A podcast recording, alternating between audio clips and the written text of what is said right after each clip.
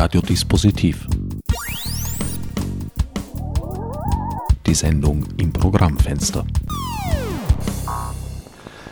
Willkommen bei Radiodispositiv. Am Mikrofon begrüßt euch wieder einmal Herbert Gnauer. Heute widmen wir uns wieder dem weiten Themenfeld Kunstrecht Internet. Als Sendungsgast habe ich mir Michael Pilz ins Studio gebeten. Herr Magister Pilz, Sie sind an sich Spezialist für Medien- und Urheberrecht. Ja, ich denke doch. Darf ich Sie dennoch anfangs um einen kurzen Kommentar zu zwei Vorkommnissen ersuchen, die in den letzten Tagen die Netzgemeinde zumindest teilweise jubeln ließen. Der eine, die Aushebelung der europäischen Grundlage der Vorratsdatenspeicherung wird bereits bejubelt als Fall der Vorratsdatenspeicherung. Das ist allerdings so, glaube ich, nicht ganz richtig. Es ist nur sozusagen der Anlassfall auf europäischer Ebene weggefallen, was nicht bedeutet, dass das in den nationalen Gesetzgebungen, also zum Beispiel in Österreich, dann auch so umgesetzt wird und zurückgenommen in diesem Fall. So ist es. Die Vorratsdatenspeicherung ist rechtlich ein kompliziertes Ding. Politisch hat sie einen großen Schlag erlitten durch die Entscheidung des EuGH. Was hat der Europäische Gerichtshof, der EU-Gerichtshof gemacht? Er hat äh, über Antrag des Verfassungsgerichtshofes aus Österreich und auch eines irischen Gerichtes überprüft, ob die Vorratsdatenrichtlinie, also die europäische Rechtsgrundlage für die jeweils nationalen Einzelgesetze, ob diese Vorratsdatenspeicherungsrichtlinie mit den Grundrechten der Europäischen Union übereinstimmt. Und der EuGH ist zu der Auffassung gelangt, dass die Richtlinie viel zu weitgehend ist und den Bestimmungen der Europäischen Grundrechtecharta widerspricht und hat sie deshalb zur Gänze aufgehoben. Was bedeutet das? Das bedeutet, dass die nationalen Ausführungsgesetze nicht mehr auf der Richtlinie basieren. Deswegen sind sie aber nicht per se einfach weg, sondern sie gelten vorerst einmal weiterhin. Im Übrigen nicht in Deutschland, weil die Deutschen haben die Richtlinie bis dato nicht umgesetzt, aber wir in Österreich haben sie umgesetzt. Daher gilt das österreichische die Bestimmungen des österreichischen Telekommunikationsgesetzes, die die Vorratsdatenspeicherung vorsehen, weiterhin. Allerdings hat der österreichische Verfassungsgerichtshof ja ein Prüfverfahren eingeleitet. Er hatte einen Anlass und aus Anlass dieses Prüfungsverfahrens hat er den EuGH um eine Entscheidung gebeten und wird jetzt, nachdem die Richtlinie aufgehoben wurde, aufgrund nationaler österreichischer Gesetze überprüfen müssen, ob die Vorratsdatenspeicherung weiterhin zulässig ist. Da hat der VfGH noch nicht gesprochen, aber die Aussichten, dass die Richtlinie das Prüfungsverfahren am VfGH überlebt, sind auch als schlecht zu bezeichnen. Wenn ich mich recht erinnere, war es in Deutschland ja so, dass sie uns wieder einmal mit der Umsetzung der Richtlinie voraus waren, aber dann auch mit deren Aushebelung, weil vorübergehend hat es schon gegolten dort. Vorübergehend hat sie gegolten, aber der deutsche Bundesverfassungsgerichtshof hat die Vorratsdatenspeicherung dort bereits als rechtswidrig erklärt. Soweit ging der österreichische Verfassungsgerichtshof nicht, aber er wird jetzt rein national, vor allem gemessen an den Bestimmungen des Datenschutzrechts überprüfen müssen, ist es zulässig, personenbezogene Daten, Verkehrsdaten, Verbindungsdaten für die Dauer von sechs Monaten zu speichern und vor allem ist das verhältnismäßig? Ist die Vorratsdatenspeicherung im Verhältnis zu dem angestrebten Ziel, nämlich die Aufklärung oder vielleicht sogar äh, Verfolgung von schweren Straftaten, angemessen, wenn ich damit Tausende, Zehntausende, Hunderttausende oder Millionen Daten von ganz normalen Bürgern, von Ihnen, von mir, von jedem speichere, vorhalte Insbesondere dann, und das hat der EuGH in seiner Entscheidung ja gesagt, äh, wenn auch aus den Verbindungsdaten, aus den Verkehrsdaten recht intensive Rückschlüsse zu ziehen sind, wie gestaltet jemand sein Privatleben. Ich weiß, wer hat wann, mit wem, wo kommuniziert. Bedeutet das, in der juristischen Welt wurde begriffen, was diese Implikationen hinsichtlich Datenschutz oder besser gesagt dessen Auflösung bedeuten in der Realität? Naja, als Jurist sage ich jetzt, die Juristen sind ja letztlich auch dazu berufen, Grundrechte zu wahren. Äh, insofern ist es vielleicht ein bisschen keck, wenn man sagt, haben es die Juristen endlich begriffen. Viele Juristen haben es natürlich nicht begriffen, aber ich glaube, noch mehr haben es die Politiker nicht begriffen und die Juristen ziehen jetzt endlich eine Notbremse und sagen, das, was die Politik hier gemacht hat, ist nicht vereinbar mit grundrechtlichen Anforderungen. Ich finde es bedauerlich, dass man dazu die Juristen gebraucht hat und die Politik das nicht selbst erkannt hat. Wir wollen Lerneffekte und Lernfähigkeiten nicht von vornherein absprechen. Ist aber nicht gerade angesichts dieser doch immer noch vorhandenen politischen Begehrlichkeiten zu erwarten, dass sozusagen auch auf der europäischen Ebene danach gebessert wird. Verhältnismäßigkeit ist ja ein sehr interpretierbarer Begriff und nicht klar definiert, dass man da sozusagen versucht, eine gemilderte Version doch wieder einzusetzen. Ja, das würde ich schon erwarten. Also wenn das stimmt, was über die mündliche Verhandlung vor dem EuGH berichtet wurde, dass nämlich die Richter geschmunzelt oder laut gelacht haben, als der österreichische Vertreter berichtet hat, in welchen Anlassfällen die Vorratsdatenspeicherung bisher äh, genutzt wurde, um Daten äh, auszuheben, äh, dann waren das offensichtlich Anlassfälle, wo der Zweck mit den Mitteln in keiner Relation stand, wo es nicht um die Verfolgung schwerer Straftaten ging, sondern um die Verfolgung aller Welt Straffälle. Ich denke, die Politik wird, und da hat es ja auch in anderen europäischen Richtlinien Ansätze dazu gegeben, schon sagen, ja, eine gewisse Vorratsdatenspeicherung wollen wir haben, wir wollen die Verhältnismäßigkeit wahren. Da hat der EuGH ein paar Hinweise gegeben. Das kann vielleicht damit enden, dass man sagt, Vielleicht sind es nicht sechs Monate, vielleicht sind es zwei oder nur ein Monat. Vielleicht äh, ist mehr darauf zu achten, wer darf die Daten wann verwenden. Vielleicht wird darauf zu achten sein, wo sind sie überhaupt gespeichert, die Daten. Das ist ja jetzt zum Beispiel nicht geregelt. Wie wird gewährleistet, dass das Sicherheitsniveau für diese Vorratsdaten auch äh, eingehalten wird? Und letztlich, was sind denn jetzt die potenziellen und tatsächlichen Straftatbestände, die man mit der Vorratsdatenspeicherung besser bekämpfen oder besser verfolgen will. Da wird überall nachzubessern sein, wenn die Politik weiterhin eine Vorratsdatenspeicherung will. Äh, meine persönliche Einschätzung ist, dass dies passieren wird, aber da wird die Politik jetzt ein bisschen eine Aufgabe haben und ganz schnell wird das nicht gehen. Damit wären wir bei einem eigentlich Hauptthema, das aber im heutigen Zusammenhang nur ein Nebenthema sein kann, dem berühmten Terrorparagraphen 278a, der ja sehr leicht dafür herangezogen werden kann, mindere Straftaten sozusagen in den höheren Rang zu heben, um damit auch die schwereren Mittel zulässig zu machen. Genau, und auch der, äh, muss man ja sagen, ist innerösterreichisch bereits in Kritik geraten. Äh, wenn wir glauben wollen, was in der Politik angekündigt wurde, dann wird der im Zuge einer Novellierung des Strafgesetzbuches in dieser Form nicht mehr existieren. Die wenigen Male, wo er angewandt wurde, hat er selber gezeigt, dass er für die Fälle für die er vielleicht gut gemeint war, offensichtlich nicht gepasst hat und für jene Fälle, für die er, wenn überhaupt, dann nur böswillig gemeint hat, katastrophale Ergebnisse gebracht hat. Beispiel Tierschützerprozess in Wiener Neustadt. In der eben anlaufenden zweiten Runde des Verfahrens ist der 278a tatsächlich auch kein angeklagter Paragraph mehr. Kommt nicht mehr vor. Also Jubelmeldungen am laufenden Band. Die zweite Jubelmeldung kommt aus dem Europäischen Parlament und betrifft den Schutz der Netzneutralität. Das bedeutet, dass Provider gezwungen werden könnten, die Dienste ihrer Klienten gleichrangig zu behandeln. Das ist eine Forderung, wobei in der Forderung eigentlich immer davon gesprochen wird, dass die Netzneutralität erhalten werden solle und müsse.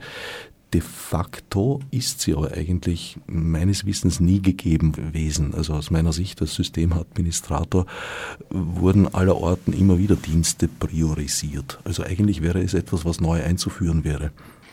Ja, ich denke, das hat wohl die technische Entwicklung und jeder Provider in den letzten Jahren ein bisschen unterschiedlich gehandhabt. Ursprünglich gab es die Netzneutralität natürlich und die Gefahr, die mit dem Aufgeben dieses dieses technischen Standards verbunden ist, ist einfach die, dass die Provider beziehungsweise die Kunden der Netzbetreiber, die entscheiden, wie viel Geld sie in einen bestimmten Dienst investieren, darüber entscheiden, welche Inhalte uns leicht und ohne Probleme zur Verfügung stehen und welche Inhalte nur äh, unter Mühen und mit viel Geduld bei der Sanduhr am Bildschirm äh, empfangen und gelesen und äh, abgerufen werden können. Die Netzneutralität ist so etwas wie gleiches Recht für alle im Internet und daher ein ganz ein wichtiger äh, eine wichtige politische Forderung. Was hat das Europäische Parlament gemacht? Das Europäische Parlament hat hier eine, einen Beschluss gefasst, dass die Netzneutralität gewährleistet sein muss. Das ist zuerst einmal nur eine Willenskundgebung. Äh, das umzusetzen wird Aufgabe der Kommission sein, die dann entsprechende Regelungen erst wie Sie richtig sagen, erlassen muss. Jetzt gibt es dazu keine Regelung. Es gibt nur Versuche, politische Versuche, die Netzneutralität aufzuheben. Ob die Kommission das dann wirklich tun wird, da wird man ein bisschen abwarten. Die recht eindeutige Kundgebung, politische Kundgebung des Parlaments wird die Kommission aber sicher unter Druck setzen. Insofern Gratulation und in besonderem Maße auch jenen österreichischen EU-Abgeordneten, die das mit unterstützt haben. Bravo. Dahinter steht ja der Wunsch, eben Kunden unter Umständen zu begünstigen, die dem Provider bessere Konditionen bieten. Zum Beispiel Fernsehdienste, TV-Übertragungen übers Internet, was ja durch die Verwendung der Mobilgeräte, Tablet, Mobile Phone etc. ein immer größeres Thema wird.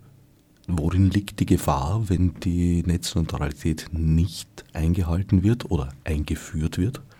Naja, es wäre natürlich wunderschön, wenn wir sagen würden, na bitte, die Videostreaming-Geschichten, die gehen eh so langsam, ruckelnde Bilder, das wollen wir doch alle nicht haben und wir hätten gern, dass wir doch endlich unsere Serien mobil und ohne Verzögerung abrufen können. Aber dahinter ist ja ein anderes Problem, das auf ersten Blick nicht so direkt wahrnehmbar scheint, nämlich Netzneutralität aufgeben heißt, dass ein Kunde dem Provider mehr zahlt, damit seine Dienste bevorzugt transportiert werden.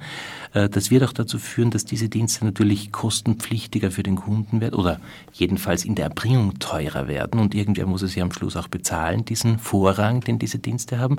Aber das ist nur die eine Seite der Medaille, weil die andere Seite bedeutet, jene Informationsanbieter, die sich das nicht leisten können, ihre Dienste priorisieren zu lassen, die werden dann immer die zweiten, dritten oder eher die allerletzten im Netz sein. Und deren Informationen, wenn sie nicht ganz einfach gestrickte Texte sind, sind halt dann schwieriger zu kriegen. Und dann habe ich zwar super tolle Hollywood-Schinken, die ich im Streaming-System herunterladen kann, aber ganz schwierig Zugang zu Inhalten, die nicht mit Geld ausgestattet sind.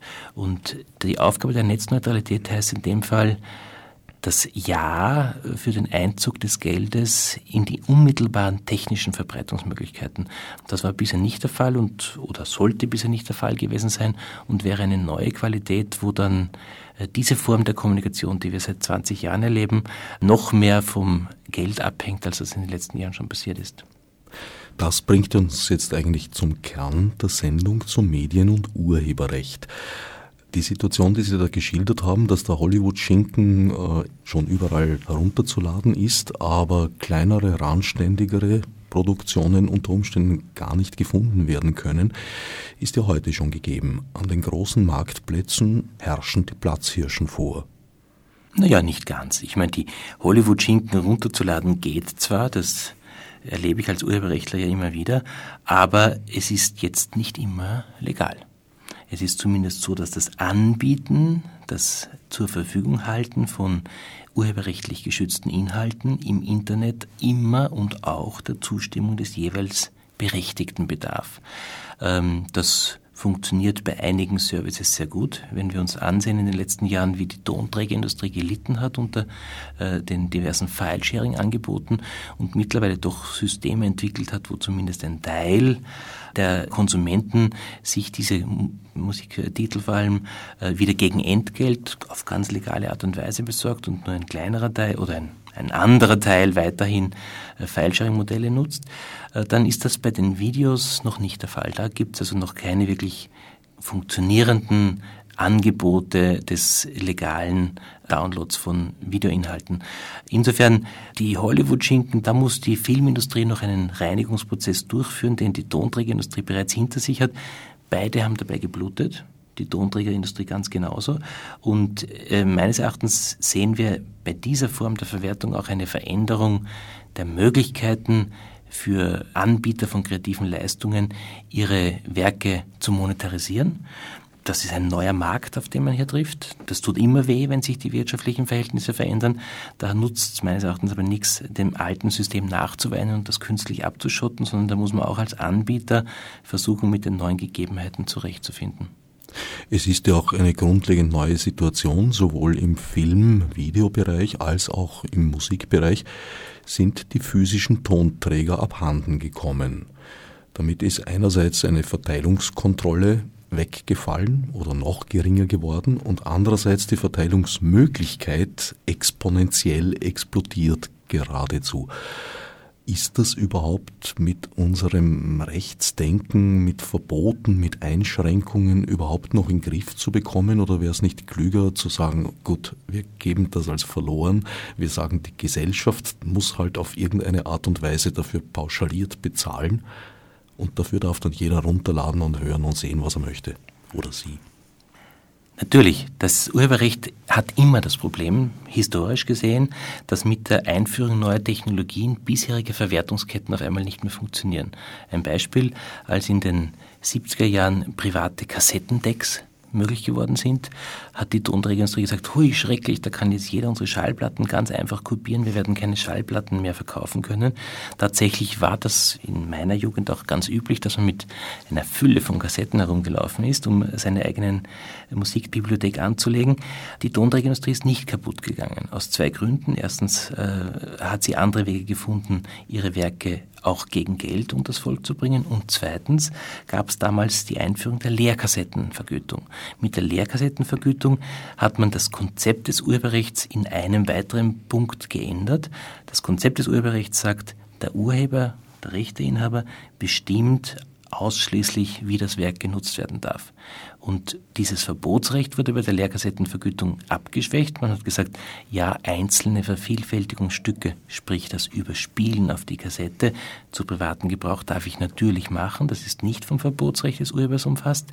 Aber um dem Urheber eine angemessene Vergütung dafür zu geben, wurde eben diese Leerkassettenvergütung eingeführt.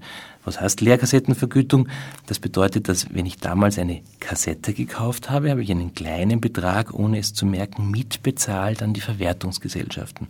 Und die Verwertungsgesellschaften, deren Aufgabe es ist, die Rechte der Urheber wahrzunehmen, haben nach streng äh, statistischen Kriterien diese Gelder verteilt an die Musiker, Künstler, Urheber, Musikverlage.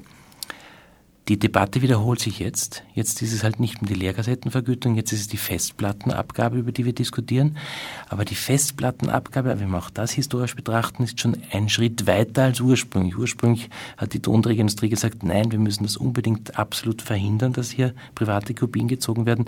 Jetzt ist man einen Schritt weiter und sagt, naja, wir wollen aber auf jeden Fall für die Festplatten, also für Speichermedien, auf denen üblicherweise Musik oder sonstige geschützte Inhalte gespeichert werden, eine pauschale Vergütung haben. Weil auch dort soll die private Vervielfältigung ja weiterhin möglich sein. Wir laufen alle mit Telefonen herum, auf denen viel Musik drauf ist.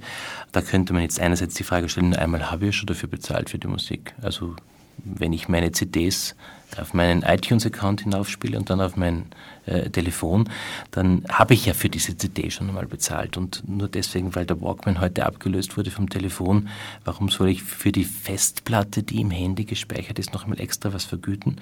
Das Gegenargument ist naja auch die Leerkassettenabgabe.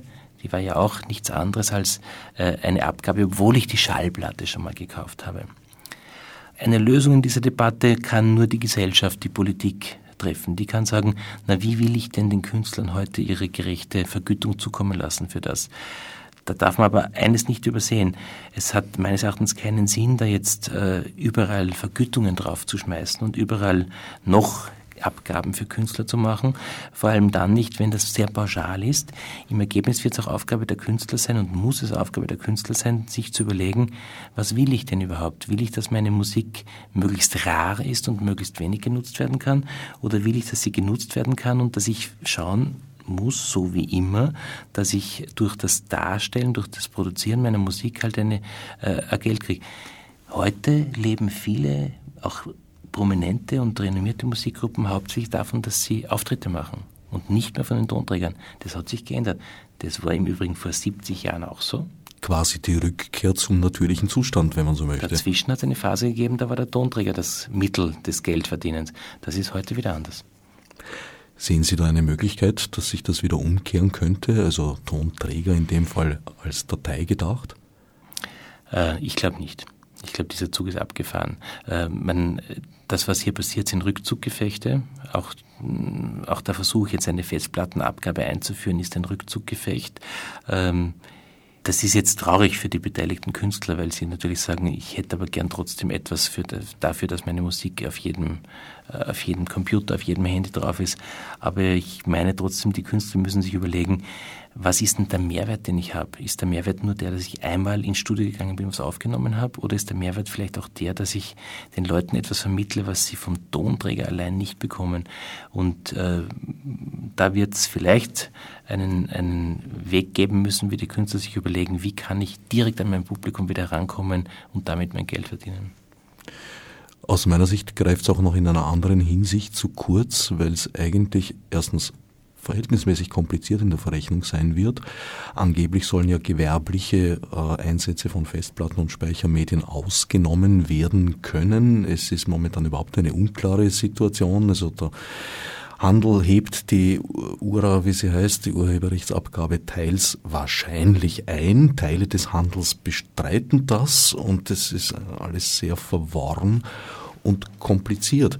Fakt ist aber, dass ein großer Teil der Daten oft gar nicht mehr auf Festplatten oder Speichermedien gehalten und gespeichert wird, die im Land verkauft wurden, sondern zum Beispiel in irgendwelchen Cloud-Lösungen und auf Festplatten äh, liegen, die natürlich auch Festplatten sind. Daten leben ja nicht im Kabel, aber für die in Österreich oder in einem unter Umständen gar keinem europäischen Land, auf das man sozusagen Zugriff hätte, eine Urheberrechtsabgabe, eine Lehrmedienabgabe angefallen wäre, weil sie, naja, zum Beispiel in Russland oder sonst irgendwo stehen. So ist es. Und insofern, die, die Kritiker der Festplattenabgabe sagen ja auch, das ist eigentlich eine Geschichte, die auch schon wieder von gestern ist. Äh, wenn ich meine Inhalte nur mit der Cloud habe, dann nützt es mir nichts, wenn ich national eine Festplattenabgabe einhebe. Ähm, wieder ein Argument, sich was Besseres zu überlegen. Es gibt ja einen äh, Vorschlag, der auch in der Diskussion ist, der sagt, naja, vielleicht wäre es besser, wenn wenn wir statt einer Festplattenabgabe eine Haushaltsabgabe machen. Wir heben von jedem Haushalt, ähnlich so wie halt die OF-Gebühr, heben wir eine Abgabe ein und lassen dieses Geld den Künstlern zugutekommen. Das ist alles auch eine kulturpolitische Entscheidung. Was will ich denn überhaupt? Und vor allem mit dem Geld, das ich auf welchem Wege immer pauschal einhebe, wen will ich denn damit fördern? Geht es mir darum, dass ich als österreichische Kulturpolitik die ausländischen Künstler fördere oder geht es mir darum, dass ich nationale Kulturpolitik betreibe, in dem Sinn, dass ich auch jene Musiker, jene Künstler fördere, die im Land tätig sind und aktiv sind und vielleicht nicht immer den Mainstream darstellen. Also das sind politische Entscheidungen, die erst zu fällen sein werden müssen. Und daneben, auf der rein urheberrechtlichen Ebene, muss man sich mittelfristig überlegen, wo ist es sinnvoll, dass wir wegkommen von einer Situation, wo alle Augen zwinkern sagen, das Urheberrecht verbietet es zwar vielleicht, aber es ist mir wurscht, weil es hat auf Dauer auch keinen Sinn, wenn ich eine Rechtslage habe, die von 80 Prozent der Bevölkerung ignoriert wird. Eine Taktik, die auch gerne beschritten wird oder immer stärker beschritten wird, ist nationale Gesetzgebungen im Internet sozusagen abzubilden, indem man die nationalen Grenzen im Internet nachvollzieht. Beispiel YouTube, aber auch iTunes, wo ich unterschiedliche Angebote je nach dem Ort, von dem aus ich zugreife, bekomme. Halten Sie das für zukunftsweisend? Oder nein, nein. Erstens, weil es technisch nicht funktioniert. Ja, bestes Beispiel die YouTube- und äh, Twitter-Sperre in der Türkei. Da war binnen Tagen möglich, diese rein nationale Sperre zu umgehen.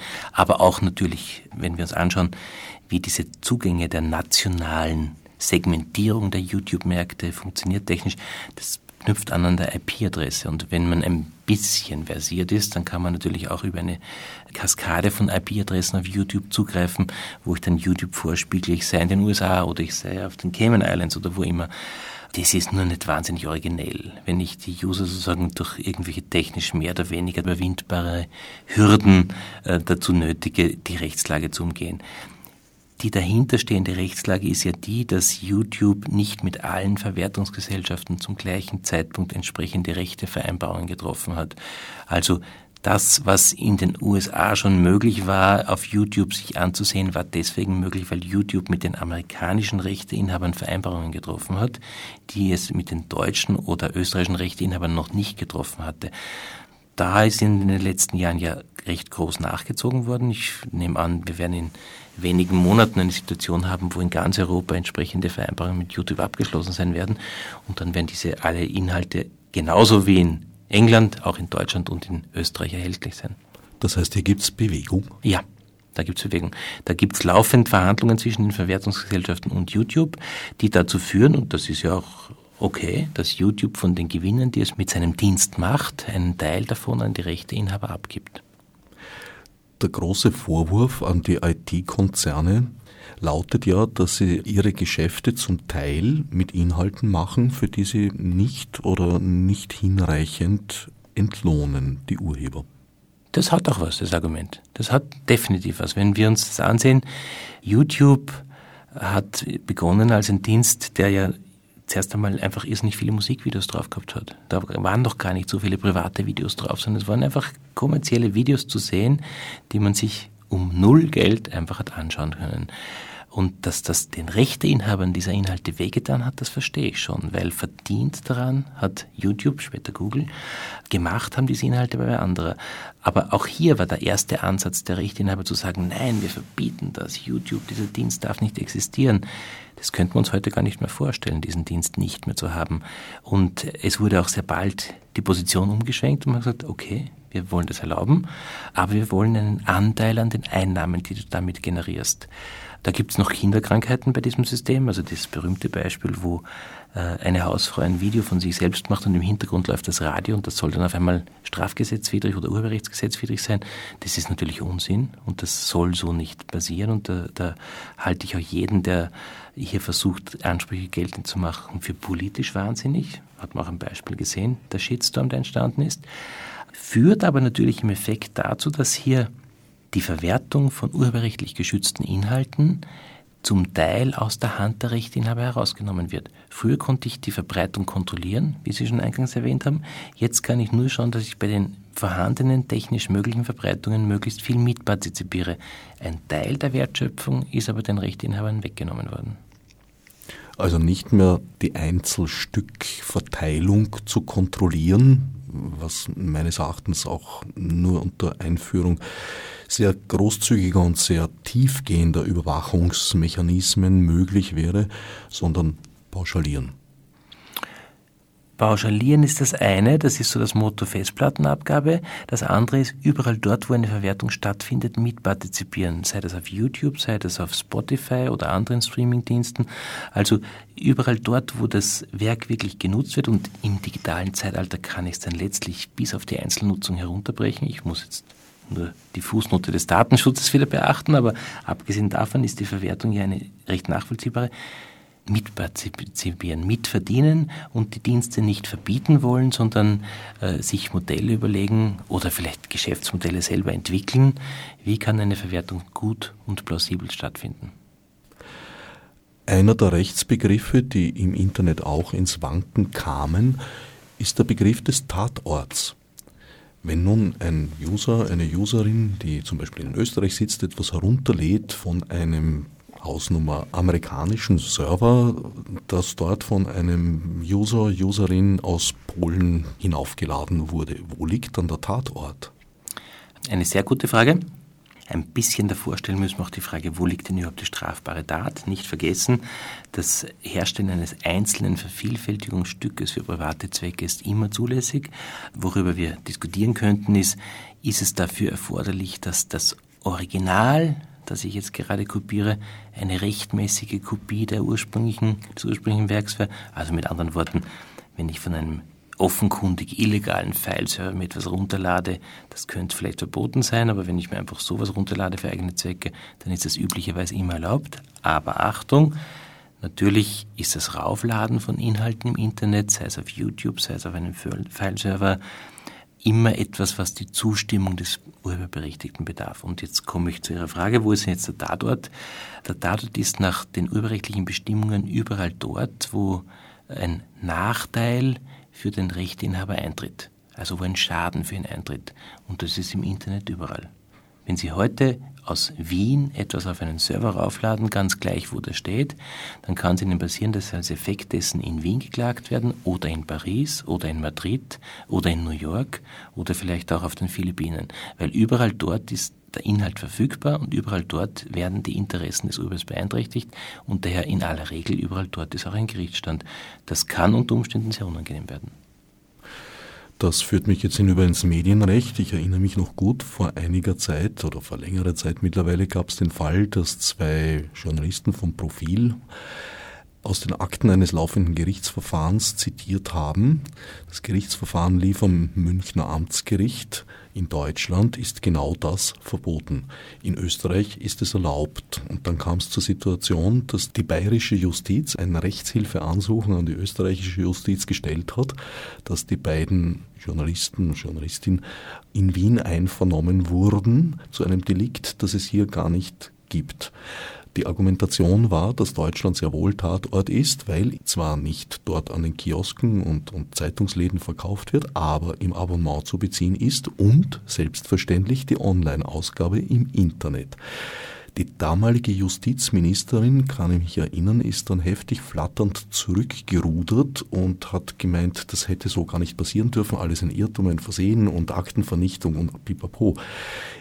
Diese Haltung wurde von einigen Juristen und Juristinnen angezweifelt, die gemeint haben, die Argumentation des Tatortes Deutschland und damit die Anwendung deutscher Gesetze wäre durchaus eine plausible Argumentation. Das würde allerdings bedeuten, dass ich mich zum Beispiel bei einer Radiosendung, die ja über Webstreams weltweit zu hören ist oder auch aus dem Online-Archiv abzuhören, den Mediengesetzgebungen der ganzen Welt unterliegen würde, inklusive beider Korea, was selbst einen harmlosen Bürgermeister Jubelfunk zum juristischen Eiertanz geraten ließe. Ist das die Situation? Das ist fast die Situation. Ähm, wenn wir es mal vom national-österreichischen Gesichtspunkt betrachten, dann ist es so, dass der Geltungsbereich des österreichischen Mediengesetzes für alle Medien gilt, die in Österreich erhältlich sind kurz gefasst. Also Medien, auf die über das Internet zugegriffen werden kann, sind natürlich auch in Österreich abrufbar. Für die gilt das österreichische Mediengesetz, allerdings mit weiteren Voraussetzungen, dass nämlich der Betroffene der medialen Berichterstattung ein Österreicher sein muss oder sich zum Zeitpunkt des Ausstrahlens oder Abrufens des Inhaltes in Österreich aufhalten hat müssen. Und zweitens, dass bestimmte von Österreich besonders geschützte Rechtsgüter verletzt werden. Die Kreditwürdigkeit, der gute Ruf, die sexuelle Integrität etc. Dann aber gilt das österreichische Mediengesetz auch für ausländische Medien. Und das erleben in den letzten Jahren mehr und mehr ausländische Medien, die auf einmal vom Landesgericht für Strafsachen Wien als Mediengericht wegen Medieninhaltsdelikten in Anspruch genommen werden. Vergleichbare Bestimmungen gibt es natürlich auch in anderen Ländern. Auch das sind Fälle, die, die oft und oft vorkommen bereits. Österreichische Medien, die über das Internet abrufbar sind, vor ausländischen Mediengerichten sich verantworten müssen. Das ist deswegen besonders schwierig, weil äh, die medienrechtliche Situation ja nicht immer ganz einfach ist und es ist keinem Verleger zuzumuten und keinem, keinem Radiomacher, dass er alle Mediengesetze der Welt beobachtet. Das ist wahrscheinlich unmöglich. Äh, manche wollen wir vielleicht auch gar nicht beobachten, weil wir andere Kriterien und Standards gewohnt sind. Ähm, das Problem, das dahinter stehende ist natürlich schon eines, dass es auch gewünscht und gewollt ist vom Gesetzgeber, dass es nicht dadurch, dass ich einfach irgendwo sitze und mein Medium halt zufällig in Nordkorea produziere, äh, dann alles tun und lassen können soll, bloß äh, weil ich mein Medium über das Internet verbreite. Also es hat schon einen Sinn, eine gewisse Zuständigkeit zu begründen, auch für Medieninhaltsdelikte. Auch hier wieder der Aufruf an den Gesetzgeber, klare Regelungen zu schaffen. Wann betrifft es denn die nationale Zuständigkeit und wann betrifft es nicht? Auch hier versucht der Europäische Gerichtshof in den letzten Jahren zunehmend zumindest Zuständigkeitsnormen zu schaffen. Dass er sagt, na, welche Gerichte sind denn überhaupt zuständig, um das zu verfolgen? Und beim Persönlichkeitsrecht, beim allgemeinen Persönlichkeitsrecht sagt der EuGH, es soll das Gericht zuständig sein, das entweder am Sitz des Verlags des betreffenden Mediums oder des Medieninhabers ist oder am Sitz dessen, der von der medialen Berichterstattung nachteilig beeinträchtigt worden ist. Da haben wir schon eine punktuelle Zuständigkeit. Jetzt mache ich noch einen kleinen Ausflug zurück ins Urheberrecht. Beim Urheberrecht hat der EuGH gesagt, es ist überall.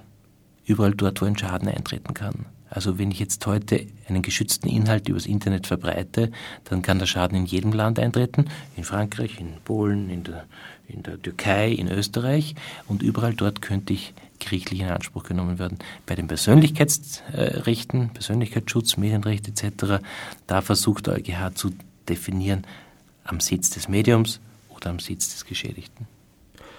Also es gibt einen Silberstreif am Horizont, dass es hier eine Entwicklung in positivem Sinn sich abzeichnet? Naja, das ist jetzt gar optimistisch. Der Silberstreif ist zuerst einmal, dass es äh, so wie überall auch im Bereich des Rechts eine Globalisierung gibt, äh, die durch das Internet natürlich noch viel vereinfacht wurde. Und das heißt, dass ich auch als Betreiber eines kleinen Radios in Wien damit rechnen muss, dass ich, wenn ich Bericht erstatte über Leute, die im Ausland sitzen, von diesen auch an deren allgemeinem Gerichtsstand möglicherweise medienrechtlich in Anspruch genommen werde. Das ist das Risiko, das ich jetzt als Medieninhaber heutzutage tragen muss. Beim Urheberrecht ist es noch schwieriger, weil da kann ich überall geklagt werden. Da braucht man jetzt schon eine gute und auch finanziell potente Rechtsabteilung, um das alles abzuwehren. Da wird wohl noch ein bisschen Wasser die Donau hinunterfließen, bevor der Silberstreif kommt. Das Ziel wäre, so wie in vielen anderen Fragen, dass ich zumindest weiß, äh, wenn ich geklagt werde, vor welchem Gericht ich das befürchten müsste und äh, auch weiß, nach welchen Rechtsordnungen ich mich jedenfalls halten muss, um rechtskonform handeln zu können. Noch etwas komplizierter wird die ganze Sache, wenn jetzt Inhalte nicht nur auf einzelnen Servern gespeichert werden, sondern in sogenannten Peer-to-Peer-Netzwerken, die sich ihrerseits wieder über die ganze Welt erstrecken. Ist so etwas juristisch überhaupt fassbar? Ja, weil es hier in aller Regel nicht auf den Ort der Speicherung ankommt, sondern auf den Ort der Auswirkung der rechtswidrigen Handlung. Also wenn ich sage, ich tu Inhalte zum Abruf bereithalten in Peer-to-Peer-Netzwerken, dann reicht schon zu sagen, das ist hier in Wien abrufbar, um möglicherweise eine Zuständigkeit eines inländischen Wiener, in dem Fall Wiener Gerichtes zu begründen. Wenn es Closed Shops sind, die Peer-to-Peer-Netzwerke, und es dann nicht für jedermann und überall abrufbar ist, dann muss ich halt wen finden, wo es abrufbar ist. Auf die Frage, wo sind die gespeicherten Inhalte oder wo werden sie irgendwo hinaufgespielt auf einen Server, auf die kommt es traditionellerweise im Recht nicht an. Das wurde schon bei der Frage äh, des Satellitenrundfunks geklärt. Da ist es auch völlig wurscht, wo der Uplink hinaufgeht zum Satelliten. Entscheidend ist, wo kann man die Sendung empfangen. Es gibt da so eine Einschränkung mit der legalen Quelle. Wie kann ein User, eine Userin den Legalitätswert einer Quelle beurteilen? das ist gar nicht möglich in Wirklichkeit. Das Urheberrecht hat ein, äh, ein Prinzip, das lautet, es gibt keinen gutgläubigen Erwerb von Immaterialgüterrechten. Das heißt, ich kann nicht gutgläubig ein Nutzungsrecht von jemandem erwerben. Äh, wenn ich zum Bill einkaufen gehe und dort einen Liter Milch kaufe, dann muss ich mir nicht die Frage stellen, ob der Landwirt, der die Kuh hält, für, sein, für seine Leistung bezahlt wurde. Ich kaufe den Liter Milch und weil ich es beim befugten Gewerbsmann gekauft habe, darum gehört mir diese Milchpackung. Das ist bei urheberrechtlich geschützten Inhalten anders. Da muss ich, wenn ich ein Recht erwerben will, darauf hoffen, dass mein Vormann, mein Rechtsvorgänger, der mir das Recht verkauft, auch tatsächlich das Recht wirksam selbst erworben hat. Ähm, wenn ich einen Inhalt bei irgendeinem Anbieter im Netz erwerbe, der sagt, ja, ja, ich übertrage dir alle Nutzungsrechte, alles, was du brauchst, dann muss ich darauf hoffen, dass er mir das gibt. Ich muss vielleicht ein bisschen nachprüfen, ob das glaubwürdig ist, aber wenn das eine Quelle ist, die auf den ersten Blick seriös aussieht, dann scheint es wohl, dass sich dem vertrauen dürfte.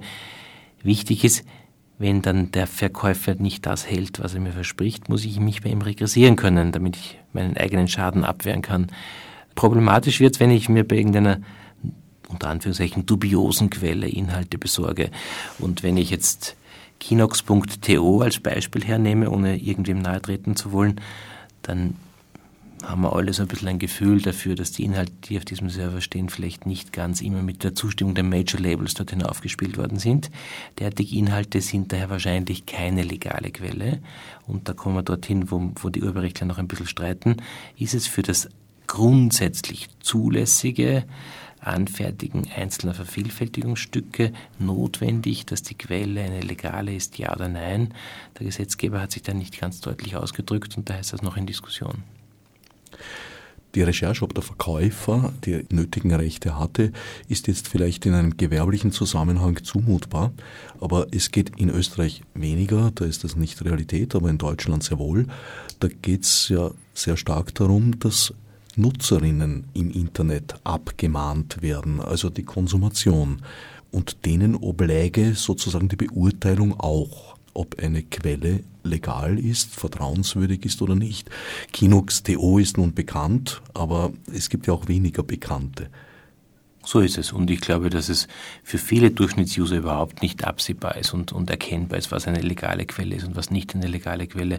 Da geht es ja nicht nur um Filme, da geht es nicht nur um Musik, da geht es ja auch um die Frage, darf ich irgendwo ein Bildrecht erwerben bei einem Anbieter, bei, bei, einer, bei einer großen Bilderagentur und auch da wissen wir es nicht ganz genau. Oder da geht es auch um die Frage, weiß ich jetzt ganz genau, ob ein Inhalt, der zum Beispiel auf Flickr hinaufgeladen wurde, ob der vom jeweiligen Urheber stammt? Darf ich mal das kopieren, ja oder nein? Muss ich jetzt mich darum kümmern, ob irgendwer wirklich die Fotorechte hatte?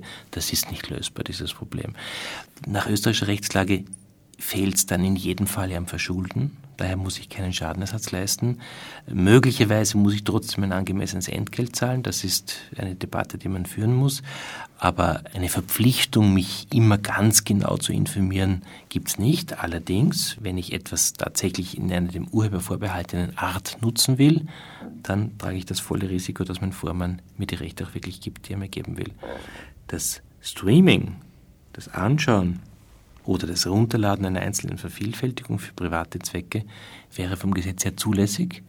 Da diskutieren wir halt noch, ob es dafür eines legalen Originals bedarf. Das Urheberrecht hat insofern auch seine Funktion gewechselt, als es ja eigentlich nie dafür gedacht war, den Verkehr zwischen Privatpersonen und gewerblichen Herstellern, Urhebern etc. zu regeln, sondern es war ausschließlich dafür gedacht, den Verkehr zwischen Professionellen zu regeln. Das hat sich nun grundlegend geändert. Das Urheberrecht an sich kennt gar keine Unterscheidung zwischen privater und gewerblicher Nutzung würde es helfen, das einzuführen, um zum Beispiel zu ermöglichen, dass ich ja, beispielsweise in der Öffentlichkeit Happy Birthday singen darf, was so eigentlich nicht gestartet wäre. Wikipedia gibt Auskunft, weshalb war einer der skurrilsten Urheberrechtsprozesse. Ja, ganz teile ich jetzt Ihre Auffassung nicht, weil es gibt schon ein paar Normen im Urheberrechtsgesetz, die die private Nutzung definieren und wo sozusagen dem privaten Nutzer dem durchaus eine öffentliche Nutzung gegenübergestellt ist. Das sind die sogenannten Schranken des Urheberrechts, also die schon mir, von mir schon erwähnte einzelne Vervielfältigungsstück zum privaten Gebrauch oder auch das nicht öffentliche Vorführen und Aufführen von bestimmten Werken, das ist in manchen Fällen, die im Urheberrechtsgesetz ausdrücklich genannt sind, zulässig. Die Frage ist nur, Sie haben völlig recht, heutzutage, wo Inhalte so leicht vervielfältigbar sind, wo jeder einzelne durch Tastendruck eine perfekte Kopie des Originals, nämlich eine perfekte digitale Kopie herstellen kann, ist das Urheberrecht auf einmal etwas, was in die privaten Haushalte Einzug gehalten hat. Das war natürlich nicht so gemeint vom Gesetz. Und das Gesetz war ursprünglich ja nur dazu da, dass die Künstler ihre Rechte verkaufen an irgendwelche Verwertungsinteressierten, sprich an Gewerbetreibende, an an die Unterhaltungsindustrie, an Verlage, an Buchverlage, an wen immer und die halt dann die Verwertung organisieren. Jetzt auf einmal ist das Urheberrecht etwas, was Private interessieren muss und das ist unschaffbar, das geht nicht. Ich, hab, ich halte es auch nicht für sinnvoll, dass man sich jetzt zu Hause Gedanken machen muss, darf ich das überhaupt oder darf ich es nicht. Auch deswegen mein Appell an alle Beteiligten, an die Politik ebenso wie an die Leute, die in der in der Kreativindustrie tätig sind, schafft Möglichkeiten für den Einzelnen, dann werden eure Werke auch genutzt und schafft Verwertungsmöglichkeiten auf eine Art und Weise, die nicht den Einzelnen mit schlechtem Gewissen belasten müssen. Um beim Beispiel zu bleiben, ich dürfte meiner Großtante nicht Happy Birthday einsingen in einer privaten Aufnahme und dann auf YouTube stellen, weil das Lied urheberrechtlich geschützt ist. Exakt. Äh, Sie dürfen hinfahren zur Großtante und es persönlich vorsingen, das ist zulässig, aber das Herstellen einer Aufnahme davon bedarf der Zustimmung des Rechteinhabers. Auch nur dann, also ich dürfte auch nur dann zur Großtante fahren und diese vorsingen, wenn keine qualifizierte Öffentlichkeit dort vorhanden genau. ist. Und wenn es der 90. Geburtstag der Großtante ist, wo die ganze Gemeinde zusammenkommt, dann wäre diese Öffentlichkeit vielleicht bereits geschaffen. Wenn es nur die engeren Familienangehörigen sind, dann würde ich sie gern singen hören. Aus Ihrer Sicht würde also eine Unterscheidung zwischen gewerblicher, kommerzieller und privater Nutzung durchaus Sinn machen. Ja, das würde natürlich einen Sinn machen, wobei die Abgrenzung ja nicht eine ganz einfache ist, weil wir haben jetzt am Beispiel der Großtante schon diskutiert, wenn eine qualifizierte Öffentlichkeit dabei ist, dann ist es auf einmal nicht mehr erlaubt und ich kann ja heutzutage mit meiner Nutzung ganz rasch ein Massenpublikum erreichen. Wenn ich einen Inhalt in einen Blog hineinstelle, dann ist das grundsätzlich für jeden Internetnutzer in aller Regel abrufbar und damit betreibe ich ein Massenmedium. Und das wäre dann schon auch eine Nutzung, die zwar vielleicht privat erfolgt und ohne Gewinnabsicht und ohne Ertragsabsicht, die aber verständlicherweise, ähm, wo die, wo die Urheber sagen, na gut, aber trotzdem ist es eine Massenverbreitung und Massenherstellung. Daher hätte ich gerne ein entsprechendes Entgelt dafür. Was ich gern freistellen möchte, wäre die private Nutzung im Sinne von Konsumation von urheberrechtlich geschützten Inhalten.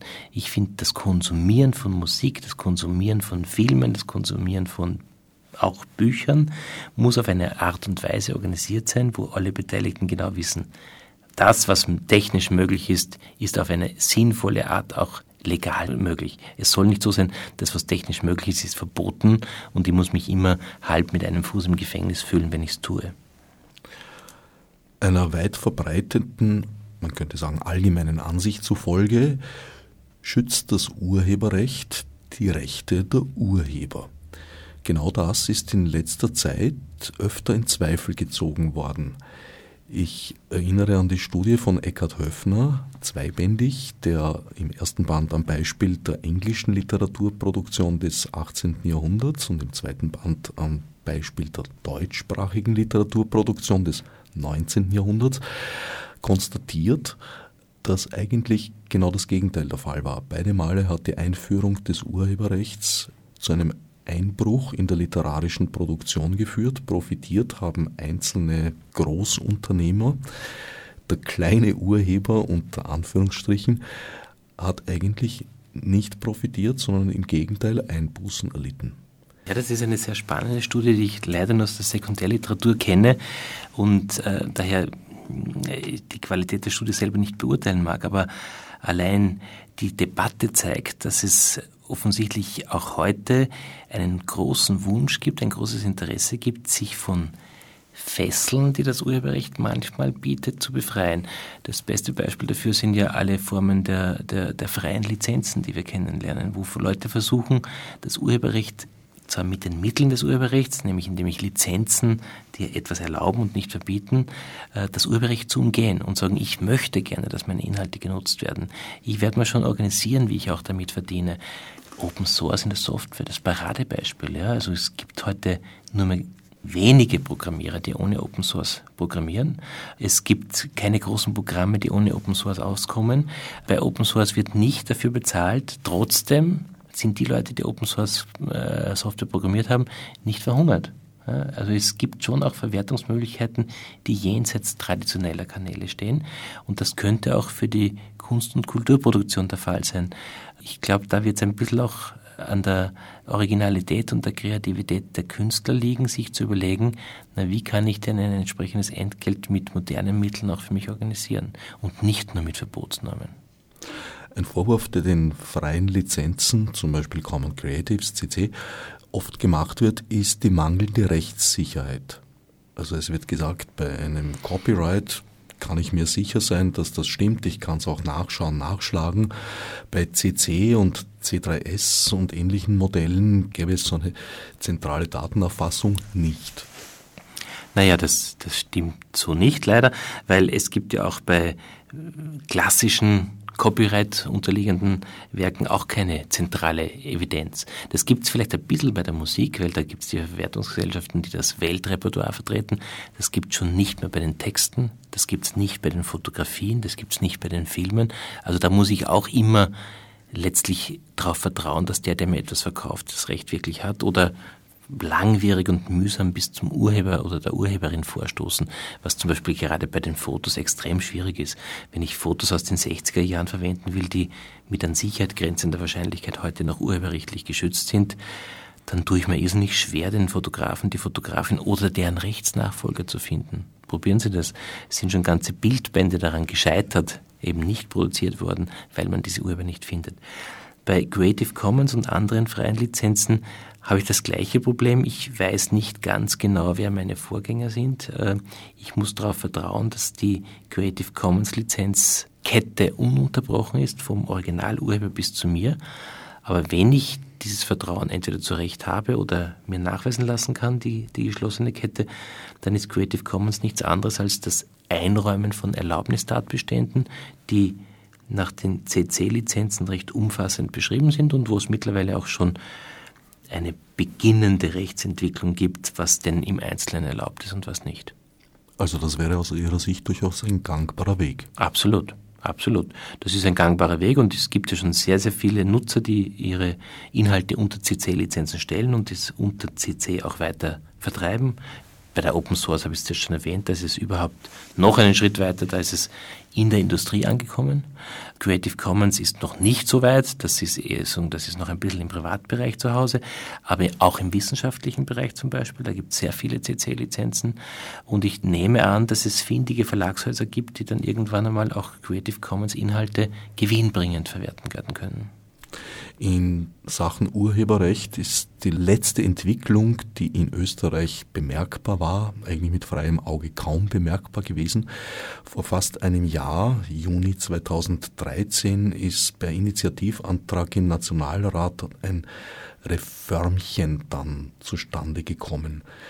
Sehen Sie eine Entwicklung? Sehen Sie da Bewegungen? Ist da in nächster Zeit etwas zu erwarten? Auf nationaler Ebene glaube ich nicht. Und zwar nicht deswegen, weil die Diskussion in Österreich nicht mit Werf geführt würde. Das, wir haben, erleben gerade in den letzten zwei Jahren eine intensive und heftige Debatte rund um das Urheberrecht. Aber deswegen nicht, weil das Urheberrecht wie viele andere Rechtsbereiche national ja nicht mehr zu regeln sind. Äh, auch tatsächlich auf rechtlicher Ebene unterliegt das Urheberrecht europäischen Schranken und europäischen Richtlinien, die zu beachten sind. Bestimmte Reformen können wir gar nicht mehr machen, ohne dass das europaweit vereinheitlicht wird. Äh, daher muss man die rechtspolitische Debatte auch auf die europäische Ebene heben. Nicht umsonst ist das Europäische Parlament in dieser Frage so aktiv. Und äh, zu glauben, dass der österreichische Gesetzgeber all diese Fragen lösen wird können, wäre verfehlt. Also man blickt und wartet auf die Geschehnisse auf europäischer Ebene. Hoffentlich blickt und wartet man nicht nur, sondern diskutiert und agiert auch mit. Im Urheberrecht gibt es weltweit sozusagen zwei große unterschiedliche Rechtsauffassungen. Die eine ist die europäisch-kontinentale, unser Urheberrecht, das schon unter dem Eindruck der französischen Revolution heißt es allgemein stehend, die Individualrechte des Autors, der Autorin sehr hoch schätzt. Demgegenüber steht das etwas ältere Urheberrecht, Copyright, um genau zu sein, im angloamerikanischen Raum, dass die persönlichen Rechte der einzelnen Urheberin, des Urhebers nicht so stark schützt. Ist eine Harmonisierung, eine weltweite möglich oder wird eine der Denkschulen sozusagen aufgelassen werden müssen? Die beiden Traditionen gibt's. Die waren in den letzten Jahrzehnten weiter getrennt, als sie es jetzt sind. Es gab insbesondere durch den Digital Millennium Copyright Act in den USA ähm, eine Annäherung der beiden Denkschulen. Trotzdem gibt es noch immer graduelle Unterschiede, das ist überhaupt keine Frage. Ähm, die äh, angloamerikanische Tradition ist sehr stark an der Verwertung interessiert und äh, schützt vor allem die Verwertung. Die europäisch-kontinentale Tradition stellt die Rechte des Autors, des Urhebers ein bisschen mehr in den Vordergrund. In der rechtspolitischen Debatte ist das meines Erachtens nach aber trotzdem zu einem Randphänomen verkommen. Warum? Weil ähm, im, im Zuge der Globalisierung auch die Verwertungsketten globalisiert werden und das Urheberrecht nicht nur auf europäischer Binnenmarktebene als Handelshemmnis erkannt wurde, sondern mittlerweile auch innerhalb der OECD-Staaten als potenziell den Handel zwischen den Mitgliedstaaten beeinträchtigend gesehen wird. Deswegen haben wir die ganzen Debatten rund um die WTO und die urheberrechtliche Aspekte, ähm, diverse internationale Freihandelsabkommen, die urheberrechtliche Aspekte enthalten. Und da ist der Unterschied zwischen den beiden Traditionen des Urheberrechts marginal. Womit wir leider schon langsam am Ende der Sendezeit angelangt wären. Wenn Sie sich etwas wünschen dürften, abschließend, was wäre das? Ich würde mir vor allem wünschen eine Entspannung der Diskussion. Derzeit wird die Diskussion ja so geführt, als würden da Glaubenskriege auszufechten sein. Ich bin der Meinung, dass sowohl Künstler mit ihren legitimen Anliegen als auch Verwertungsgesellschaften mit ihren wichtigen und äh, prominenten Anliegen in der Diskussion auf jene zugehen sollten, die sagen, ich will als Nutzer möglichst einen praktikablen Umgang mit Inhalten pflegen können und diese nicht als Feinde und Gegner betrachten. Äh, wenn ich mir die Diskussion der letzten Jahre ansehe, dann habe ich oft den Eindruck, dass hier unversöhnliche Standpunkte einander gegenüberstehen und dass man sieht, dass hier ja eigentlich zwei Seiten einer Medaille tätig sind. Die einen, die Inhalte produzieren und die anderen, die Inhalte gern nutzen möchten. Das müsste sich doch wunderbar ergänzen, wie ein Ei mit dem anderen. Tatsächlich ist es aber so, dass man oft den Eindruck hat, hier würden unversöhnliche Gegner miteinander diskutieren. Also mein, mein Wunsch ist daher, ein bisschen zurücklehnen, ein bisschen entspannen und gemeinsam nachdenken. Diesem Wunsch kann ich mich nur anschließen, auch wenn der Unterhaltungswert darunter leiden würde. Vielen Dank. Ich danke Michael Pilz für den Besuch im Studio. Fürs Zuhören danke meinerseits ich, Herbert Gnauer. Odsnev Marburg mit Murnesi. Fichte subsidiar